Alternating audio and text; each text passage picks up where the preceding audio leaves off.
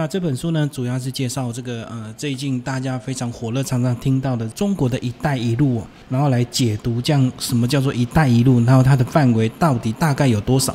那中国为什么要推出一带一路？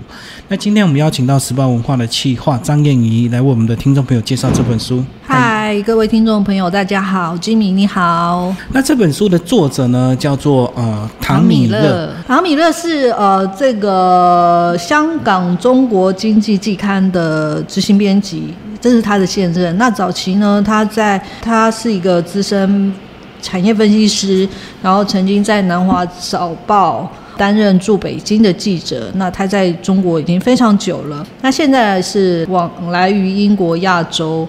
呃，等等地方，然后他的著作，呃，这本应该相当有名，大概稍微对中国有一点兴趣的人都会听过，叫做《十亿民工进城来》。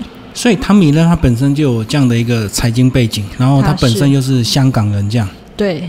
对对，所以他其实在中国也很久了，所以他对于中国的观察，再加上他在这本书里面，他真的是跑了非常多的地方，就是几乎“一带一路”的国家他都跑遍了，所以他去观察了这里面所谓“一带一路”会经过的国家跟地点，然后去分析，如果中国要在这些地方推行“一带一路”的话，那会碰到什么样的问题？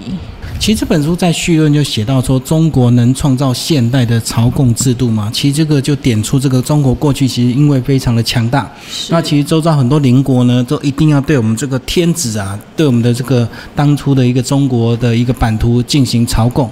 所以，他序论用这样的一个标题，是不是也是代表着说，“一带一路”其实它有一定的目的，也是为了这个经济以及这个中国未来自己的一个财富发展。所以呢，如果“一带一路”会成功的话，是不是很自然，就好像像过去的朝贡制度一样，这个金流啊会一直进来中国，能够维持中国的一定的一个繁荣？呃，当然，其实我相信中国官方是这样想的。可是，到底能不能执行成功，跟每一国的政经局势都有关系。而且，呃，尤其东协这一块，刚好也是我们男性政策主要的合作目标。那在中国也希望推动“一带一路”的情况下呢，这些国家到底能不能接受中国？也是一个问题，而且他们内部的政治也一直在变化，然后加上彼此国与国之间的国际关系，如果说有一点嫌隙的话，如果说了哈，那也会造就他们对中国的不同的看法。比如说，我我我先提一个最简单的，就是柬埔寨跟越南哈。那柬埔寨跟越南是世仇，那那个柬埔寨是靠向中国的，所以越南就北宋就不想靠向中国，就是这种关系，然后会造成中国很难进入越南，对，也会有差。而且有时候这个执政党跟反对党的立场相反，那如果说比如说以这个呃哪一个国家它的执政党跟中国达成这样的一个经济合作，可是过了几年，如果说反对党上台之后，可能政经局势又不一样，是很多过去谈好的协议可能又推翻了。没错，没错。所以中国其实也面临这个呃，到底这个“一带一路”最后会不会很顺利？其实还有很多的这个挑战。对。那一开始先跟我们讲一下这个“一带一路”跟过去这个丝绸之路，其实呃是有一点关联。性对不对？是有一样的一个概念。是，就其实“一带一路”就基本上就是丝绸之路，有一个海上丝路跟呃陆上丝路。那陆上丝路就是经过这个中东，一直到这个，如果是古丝路的话，就会第一点就是在没记错的话，应该会是在欧洲的里昂。嗯，对，因为之前在马克宏去北京访问的时候，那习近平有跟马克宏特别提到这一点。在法国的里昂，那呃，这个是陆上丝路，那海上丝路当然就是沿着这个海边，就是呃什么印度洋啊这块，然后一直也是往欧洲去这样。所以这个海上之路就应该是当初郑和下西洋的那条路，对？是是是是，对。所以主要就是以这个陆上的一带一路跟海上的一带一路这样子，当然整个路线呢就会穿过很多中亚国家或者是这个东南亚国家，最后都是到欧洲嘛。对对，所以这个就是所谓习近平的一带一路的愿景。那当然，我们在这个呃“一带一路”的过程里面，看起来是一个宏宏伟的，因为当时在习近平要开拓“一带一路”的时候，呃，有创立了一个亚投行。在亚投行刚开始成立的时候，呃，台湾内部还有一些就是讨论，就是说我们到底要不要参加亚投行？那其实亚投行的投资，其实亚投行相较于其他的世界性的呃银行。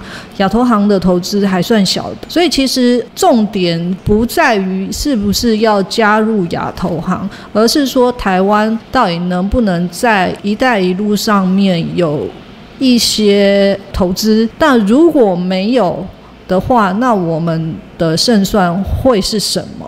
所以他为了这个“一带一路”又成立这个亚投行，就专门来提供一些融资啊，对不对？对，他有一个这样子的概念。那其实这个在这个世界上本来就有世界四赢哦，然后这个亚洲又本来又有亚银。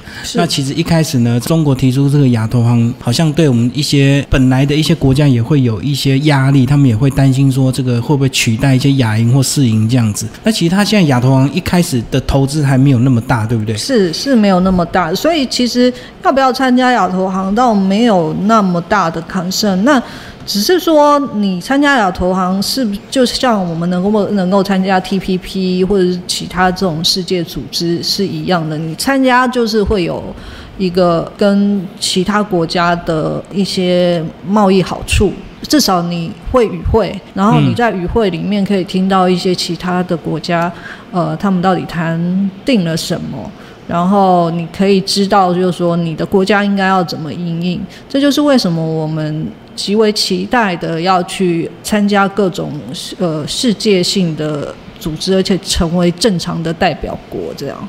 那其实他这本书的这个架构还非常简单哦，非常呃，并没有很复杂。除了一开始的序论以及这个第一章讲为什么会有这个“一带一路”，那接下来后面五章呢，就是以这个区域范围来写哦。比如说第一个就讲到这个中亚，然后再就是湄公河这个东南亚国家，那在为什么会丢掉缅甸？那接下来就是印度，那最后就讲到这个南海。那其实这个五个范围都有本来在这个范围经营的一些国家，对不对？比如说以中亚来讲，可能就是会跟俄罗斯会有一些冲突这样子。嗯，对。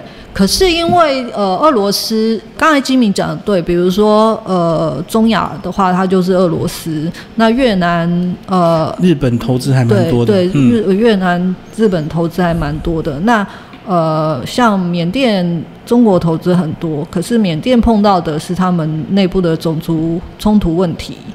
然后柬埔寨当然也是不喜欢越南，所以他们因为越南靠向美国，所以他们跑去跟着中国。所以呃，柬埔寨一直就是被大家国际间认为它是中国的跟屁虫。可是对柬埔寨政府来讲，他会就会觉得说，那你要我怎么样呢？我就是需要投资啊，那我就不喜欢越南嘛，所以你你要你要我怎样，我我也没有就是失去什么，而且我还赚到，我还从中国那边赚到利益，所以柬埔寨并不认为他们是中国的跟屁虫。当然每个国家都会有都会有这样的问题。那刚才讲到这个俄罗斯这个部分，那中国其实在边疆是。呃，临近的这个中国边疆的中亚区域，其实他们已经慢慢的派人过去了。可是他们碰到的问题是，汉人去到这个中亚，可是呢，中亚不认为你是来帮助我们的，因为他们就肤色不同，讲的语言也不同，就会感觉有点像是来侵略，就是异乡人。嗯，对。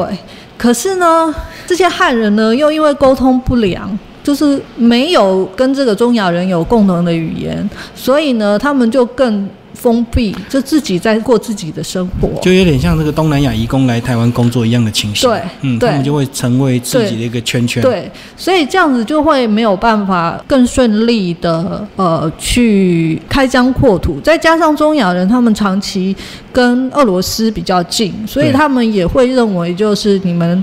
中国就是来赚我们的钱，就是来顶多分一些呃零工给我们。其实根本没有认为中国是来帮助他们，即便中国自己这么声称，没有认为中国是来帮助他们变成富有、变富有这样。所以也是有他们的问题。那当然，中国也很聪明，他也知道就是在文化上面的隔阂，如果你没有突破的话，你也会很难推展“一带一路”。所以他们也试图的想要，就是给这些中亚人一些呃文化上的好处，比如说帮助他们学习，或者是在那边设立学校，或者是请他们到北京来念呃学习，请他们的年给他们年轻人更多的优惠，来京城。有比较好的教育资源，路程学习就对，路径学习，嗯，对。所以简单来讲，其实“一带一路”就是中国呢，这个到了很多这个东南亚或者中亚国家去进行一些基础建设的一个投资，然后把钱直接借给当地的政府或当地的一个企业。但是重点就是说，他也居然带的是中国自己的工人或者是技术人员去做这些工程，所以其实，在当地也会引起一些反弹。其实中国并没有真的给他们一些工作机会。对，而且这些钱其实是要还的，并不是说 对无条件给你的。对，金明讲的这个很有趣。其实如果大家读过，就是这本书是中国还没有兴起的时候出的，叫做《呃经济杀手的告白》。这本书也卖得很好。那这个是早早些年呃出版的书，也是我们公司出的。那这个《经济杀手的告白》里面讲的是美国。那美国对于这个南美、中美也是这样的做法，用这样的一个手段，对对对，就是哎，我借钱给你政府，然后呢，我扶持你这个政党成为执政者，那你就是我的小老弟。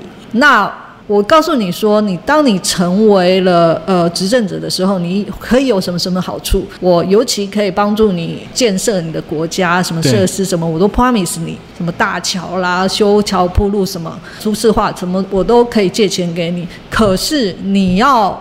把这个工程发包给我美国人，那就变成说美国人赚到美国政府的钱，可是那个欠钱的是该国的那个执政党，就是那个政权，对，就是有点类似这样子的状态。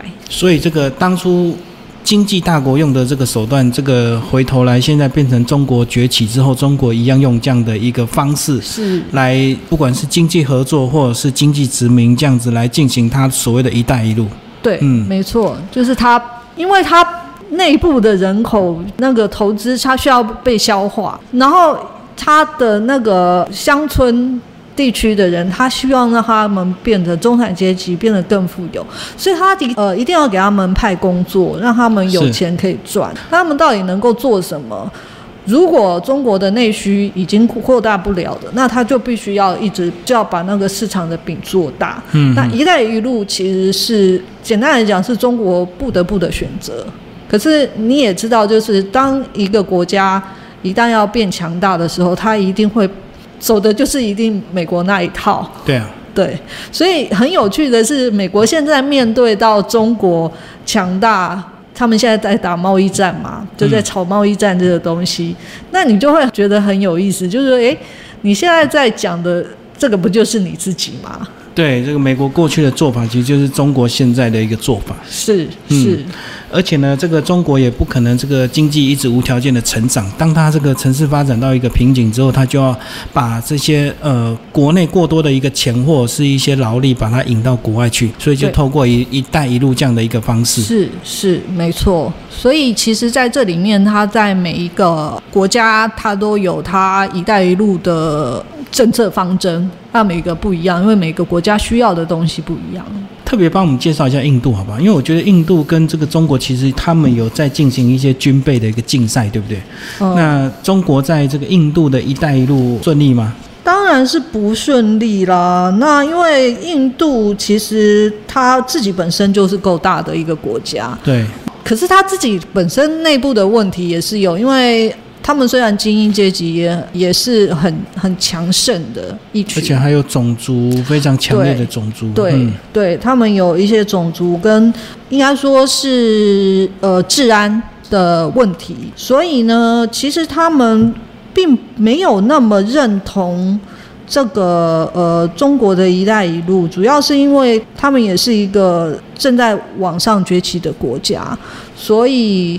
对他们来讲，他们并没有那么期待中国来呃替他们开发什么。嗯，然后主要他们跟中国主要的会争吵的症结点，主要是就是海权，海权这个部分。因为如果说呃，因为印度洋这一块如果是失守的话，它就是印度就是呃容易被边缘化。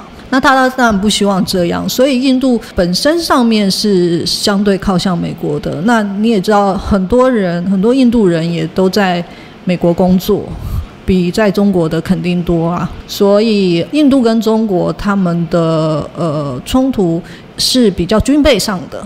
反而不是在经济上到底是不是需要依赖？那像其他东协的国家在经济上都是非常依赖中国，对，没错。可是，在政治上面又又有那种程度上面的抗拒上面的不同。嗯，所以这本书呢，非常值得呃推荐给我们的听众朋友。如果你对中国的这个“一带一路”有兴趣的话呢，可以来好好的这个来详细的一个阅读哦。最后，这个帮我们总结一下这本书，这个中国的这个“一带一路”它的一个危机以及它的愿景到底是怎么样子？“一带一路”对中国来讲确实是相当重要，而且他们说实在的，他们不容自己失败。我会认为他们绝对不容许自己失败。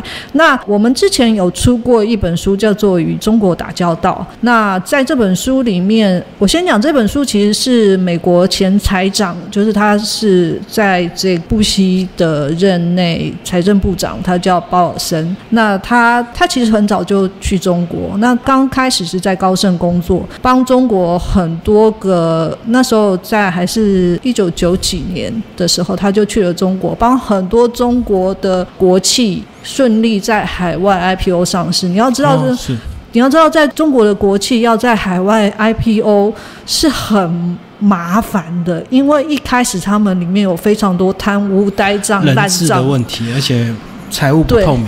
对，财务不透明，所以这个保尔森到底怎么做能够让中国在早年可以这么稳定的把国企？一间一间的投资上市，那他有他的看法。那他对经贸的概念是说，你经济一定要搞好。那他很显然是一个经济学家啦，所以他不是以政治在看事情的。那他觉得你经济一定要搞好，所你的所有的问题才会相对的容易解决。那他对很多的中国的高层领导。都这么讲，那他跟王岐山，大家都知道，现在他是等于说是副总统啦。嗯，他跟王岐山非常的友好，他也建立了。中美很重要的这个沟通管道，然后他甚至利用这样子的管道，虽然号称是经贸的管道，他可是呢，这个管道什么事情都做，他甚至利用了这个管道营救出中国的异议人士。所以其实鲍尔森虽然跟中国很友好，可是他也适度的为一些环保啦、人权做发声。可是中国从来不曾仇恨他。那所以你可以在呃与中国打交道里面看到说，诶，中国为什么必须要打贪打腐，然后要。开始“一带一路”，这个都在呃与中国打交道里面看得到这个中国的亚洲梦的点点滴滴，就是前面的一个对这个它的脉络就对它的脉络。所以这两本书如果你能一起看的话，你会觉得更有意思。今天非常感谢这个叶怡帮我们介绍中国的亚洲梦“一带一路”全面解读，时报文化所出版。那作者呢是唐米勒。听众朋友如果有兴趣，欢迎找这本书来读。好，谢谢，谢谢，谢谢各位听众，谢谢金明。